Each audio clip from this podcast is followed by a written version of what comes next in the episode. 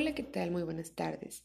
Mi nombre es Carla Reyes y el día de hoy les hablaré un poco sobre uno de los modelos de aprendizajes más importantes, el modelo de Felder y Silverman, llamado así en uno de los autores, Richard Felder y Linda Silverman. Felder y Silverman desarrollaron su modelo de estilo de aprendizaje por dos razones.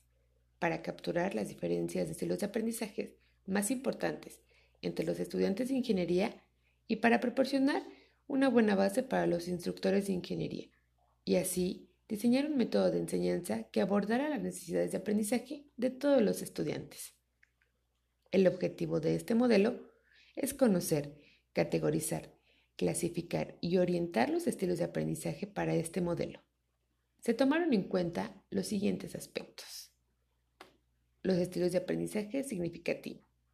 Los estilos de aprendizaje preferidos por estudiantes. Las estrategias que benefician a los estudiantes. Para llevar a cabo el modelo de Felder y Silverman, se emplearon cuatro estilos de aprendizaje. 1. Sensoriales e intuitivos. Los sensoriales recopilan datos a través de los sentidos y los intuitivos establecen relaciones conscientes o inconscientes entre fenómenos que parecen no tener relación. 2. Visuales y verbales. Los visuales comprenden y retienen información organizada y representada en mapas o esquemas. Los verbales comprenden ideas, conceptos, definiciones o teorías a través de la lectura, la audición y la conversación. 3. Activos y reflexivos. Los activos comprenden mejor a través de la práctica, el ejercicio y el experimento, ya sea individual o guiado. Y los reflexivos comprenden, organizan, jerarquizan, vinculan y expresan ideas, teorías y modelos complejos. 4. Secuenciales y globales. Los secuenciales son analíticos, organizados de acuerdo a una secuencia lógica, y los globales forman una idea general y profundizan los aspectos que llaman su atención.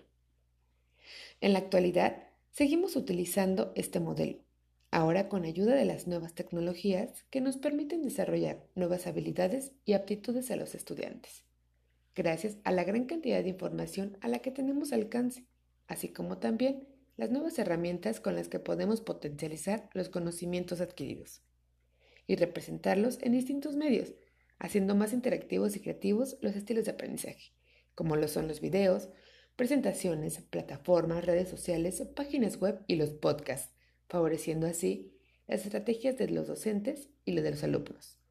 Día a día va incrementando nuevos métodos de enseñanza basados en los modelos de aprendizaje que benefician a los alumnos, haciendo más práctico el uso de la tecnología en la vida cotidiana.